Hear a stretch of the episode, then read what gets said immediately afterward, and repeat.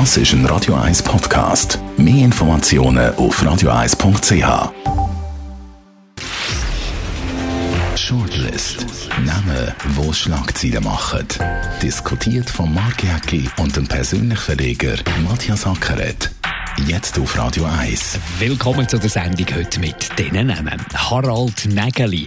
Der Sprayer von Zürich ist diese Woche 80 geworden und hat Heimweh nach seiner Stadt. Urs E. Schwarzenbach, der Doldenbesitzer, hat eine Zwangsversteigerung von über 100 Kunstgegenständen vorerst können verhindern Und Regula Ritz, die Galionsfigur den Grünen, die, die Bundesrätin werden, der Gegenwind ist beachtlich.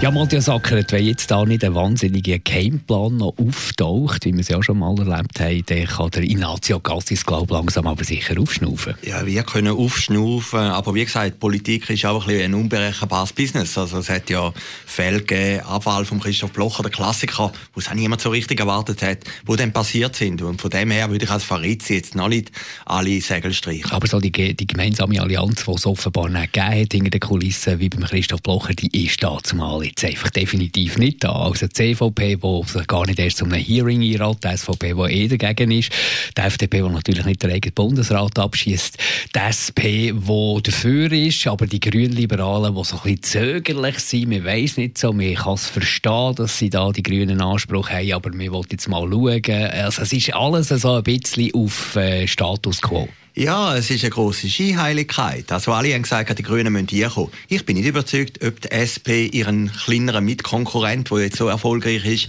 plötzlich noch einen Bundesratssitz gewährleisten Also die Frage ist noch offen. Und bei den Grünen Liberalen, höchstwahrscheinlich wäre es Farid die Stimme nicht geben. Aber äh, das finde ich eben auch ein bisschen heuchlerisch. Wenn man grünliberal ist, muss man jetzt die Farid unterstützen. Und dann natürlich der dritte Punkt. Aber ich glaube, die, die man redet ja immer von Frauenvertretung. Also wenn alle Frauen würden Farid unterstützen, hätte sie schon relativ viel Stimme stimmen. Aber ein Punkt du nicht beachten. In der Bundesverfassung steht, dass die Sprachregionen müssen angemessen vertreten sein im Bundesrat. Und dann kannst du natürlich jetzt nicht den Tessiner einfach abwählen. Clever wäre doch gewesen, wenn die Grünen irgendeinen Tessiner Vertreter hätten aufgestellt. Oder ja, einen Tessiner Vertreter, dann wäre es wieder vielleicht eine andere Diskussion. Es hat sogar eine gegeben aus dem Tessin, eine Nationalrätin, die prädestiniert gewesen wäre. Aber Farid hat es natürlich selber auch machen Also Politik ist halt dann gleich ein bisschen gegangen um Macht und äh, jetzt wo sie im Bundesrat.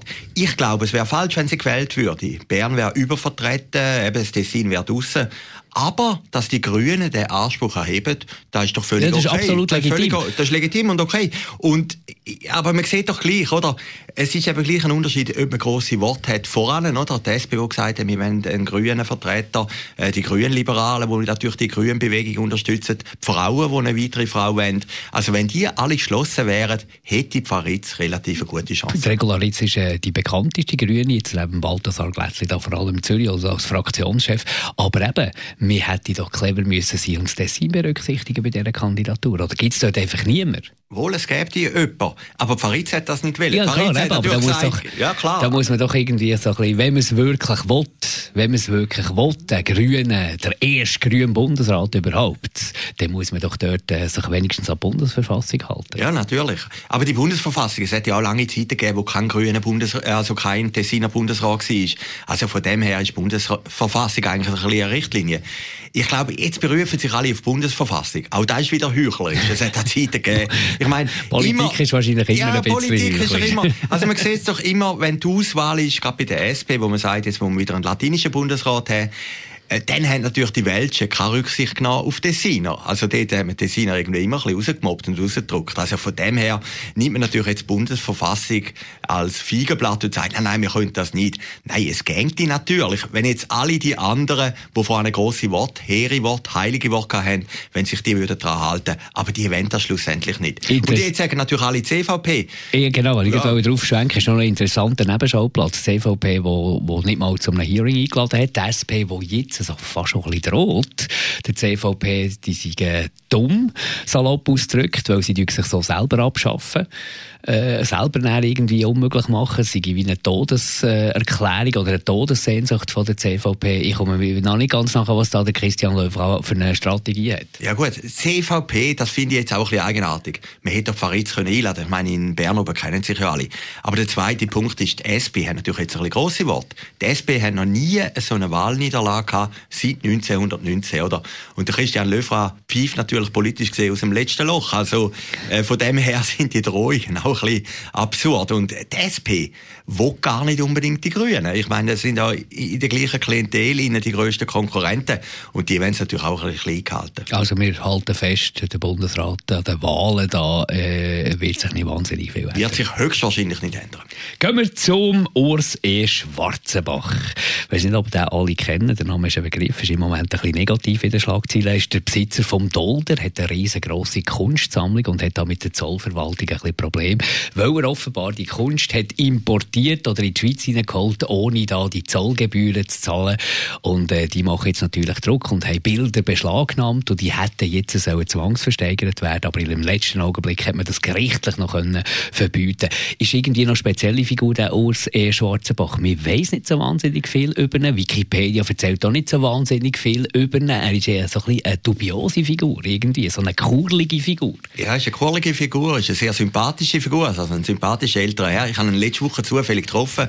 Es war ein Digitaltag im Dolder und habe mich länger mit ihm unterhalten. Also, und hat er etwas gesagt zu diesen ganzen Bildern? Ja, er hat das irgendwie noch relativ cool genommen. Er hat gesagt, jetzt sind die Anwälte dran, oder? Und hat natürlich ein ganzes Heer von Anwälten. Er hat natürlich nicht wollen, dass seine Bilder jetzt zwangsversteigert werden. Natürlich aus zwei Gründen. Wenn du der Eigentümer vom Dolder bist, willst du ja nicht, dass deine Bilder irgendwie beim Koller nachher äh, versteigert werden. Das hat es ja noch nie gegeben in dem Sinn.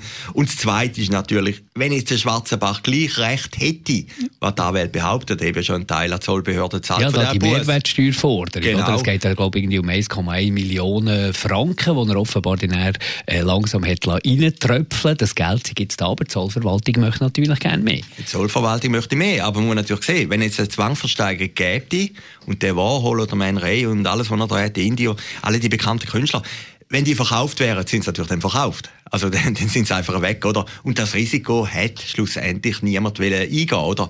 Also man hat jetzt eine aufschiebende Wirkung, man klärt jetzt einmal ab. Es gäbe scheinbar Argumente, dass er wirklich schon zahlt habe und wartet ab. Also die Geschichte ist sicher noch nicht fertig. Die Frage ist einfach, warum hat er nicht vorher ja. irgendeins von seinen Bildern verkauft? Dann hat er Nein, oder warum, hat er, warum hat er nicht einfach, äh, jeder, der irgendetwas in die Schweiz hineinhält, weiss, dass es da Zollauflagen gibt und gerade bei Kunst, äh, irgendeine Kunstsachverständigung oder ein Sammler weiss das wahrscheinlich besser als jeder andere. Warum warum zahlt man nicht einfach die Gebühren, die man muss zahlen muss?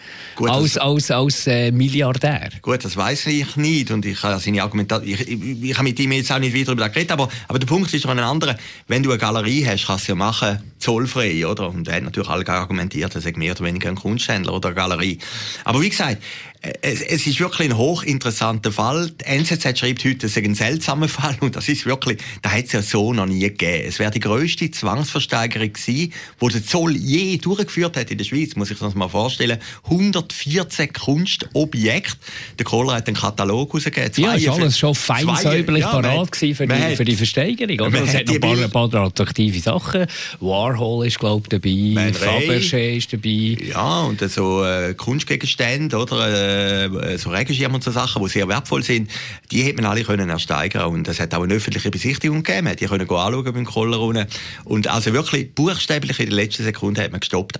Ich glaube, das Argument ist nicht, für den Schwarzenbach ist natürlich ein Triumph, er hat immer, ist jetzt immer unterlegen vor Gericht. Jetzt hat er das erste Mal eigentlich wieder ein bisschen etwas gewonnen gehabt. Da mag man ihm irgendwie auch gönnen. Ja. Aber das Gericht hat einfach nicht das Risiko eingehen, dass Sachen verkauft werden, wo er nachher könnte zurückfordern, wie er recht Das ist eben beim Schwarzenbach, du kannst ihn weder gut finden noch schlecht finden. Man weiss einfach irgendwie schlicht zu wenig über ihn. Es ist eine unfassbare Figur und man, man nimmt natürlich das näher, wo, wo man liest, oder? Äh, dass jetzt einfach die, die Bilder nicht für sie verzollt wurden und so. Und das geht natürlich schon ein paar Fragezeichen. Er ist ja auch nicht der, der, offen kommuniziert. Ja, er kommt ursprünglich aus Küsnacht. Der Vater hat eine Druckerei gehabt, dann ist er relativ schnell nach England gegangen. Er war ja Banker, gewesen, oder? Banker er hat ein eigenes Finanzinstitut genau. gehabt, später und dort wahrscheinlich Geld gemacht. Ja, scheinbar hat er so in den 80er Jahren Geld gemacht mit diesen Währungsschwankungen äh, beim grossen Immobiliencrash.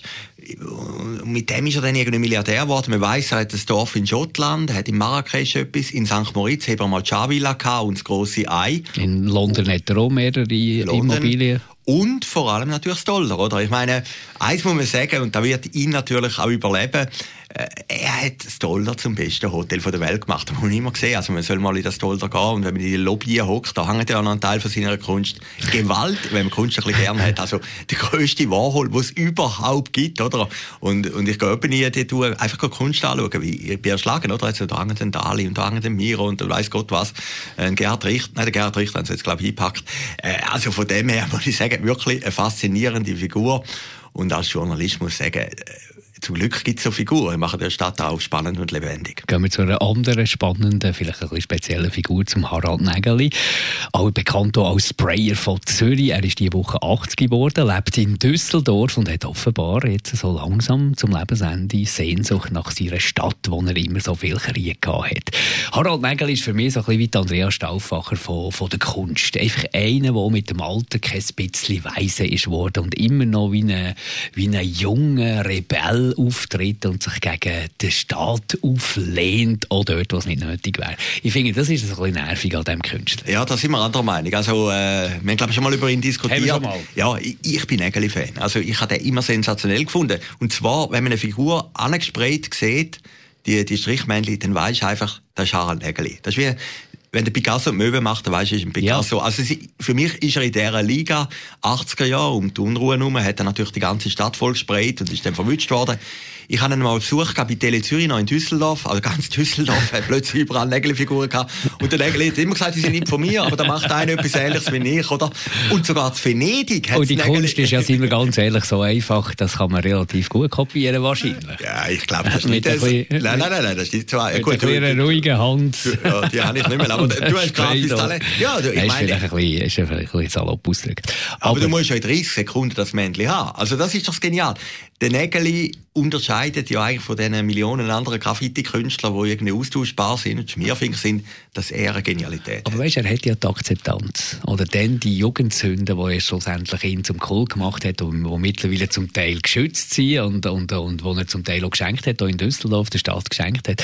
Ich meine, das ist ja Jahrzehnte. Aber das andere ist, dass er mit 80 immer noch rebelliert und immer noch vielleicht einen Fuß zu weit äh, spreit auf etwas, was man nicht abgemacht hat. Also ich meine, er hätte ja die Chance, mit seinem Status da wirklich gute Auftragsarbeit zu machen. Aber er wollte immer wieder das Gesetz brechen. Ja, hat einen interessanten Fall Und da bin ich halt schon der Meinung, da bin ich halt schon der Meinung, vor dem Gesetz sollte jeder gleich sein, auch wenn man vielleicht das Gesetz manchmal nicht versteht, auch wenn man vielleicht sagt, das ist bünzlig, das ist typisch schweizerisch und so. Aber so, sorry, wenn, wenn du diesen Status hast, dann kannst du überall sprayen, wo du willst, du musst nur mal nachfragen. Ja, ja, die Argumentation von dir ist 100% richtig. 100%, ich muss dir völlig recht geben. Es ist wie beim Schwarzen Pach, oder? Da kannst du ja sagen, äh, jeder muss sich an die Zollbehörde halten, oder? Aber trotzdem, beim Nägel ist doch so, ich meine, der Staat Zürcher Kanton ja. hätten wir das Grossmünster. Das ist das genau, der wollte ja nicht fertig machen, der Totentanz. Genau, der Vatikan von Zürich zur Verfügung gestellt für den Totentanz und dann hat er irgendwie 10 cm... Nein, jetzt heisst er dort auf sprayen und dann hat er einfach wieder Zeug gesprayt. Genau, Nein, ist also so der SVP-Regierungsrat SVP ist durchgedrückt, jetzt glaube ich auch noch der grüne Regierungsrat ja. und jetzt hat er gesagt... Er, verständlich, ganz ja, ehrlich verständlich. Aber der Einzige aus der Politik, den ich interessant gefunden, er hat eine kleine Party gemacht, eine Geburtstagsparty im Hottingerplatz, wo er ja jetzt wohnt. Leider bin ich nicht eingeladen gewesen. Und äh, der Einzige, der vorbeigeschaut hat, sei der Filippo Leutenegger ist doch grossartig. Und dann hat der Filippo etwas gesagt, und das hat mich als, sage jetzt mal, Nägeli-Spezialist ein bisschen nachträglich gestimmt. Er hat gesagt, höchstwahrscheinlich werden die Sprayereien in der EDA-Tiefgarage denkmalgeschützt. Und ich habe gemeint, die sind schon lange denkmalgeschützt. Also es wäre doch ein Skandal, wenn man jetzt nachträglich die noch würde nach 40 Jahren übermalen, oder? Also mein Plädoyer, Filippo, halt in diesem Punkt durch. Danke, Matthias Acker. Das ist George Lesky von heute. Eine weitere Ausgabe nächsten Donnerstag. Shortlist mit dem Mark Jäcki und dem Matthias Ackeret. Zum Nachlesen und Abonnieren als Podcast auf radioeis.ch.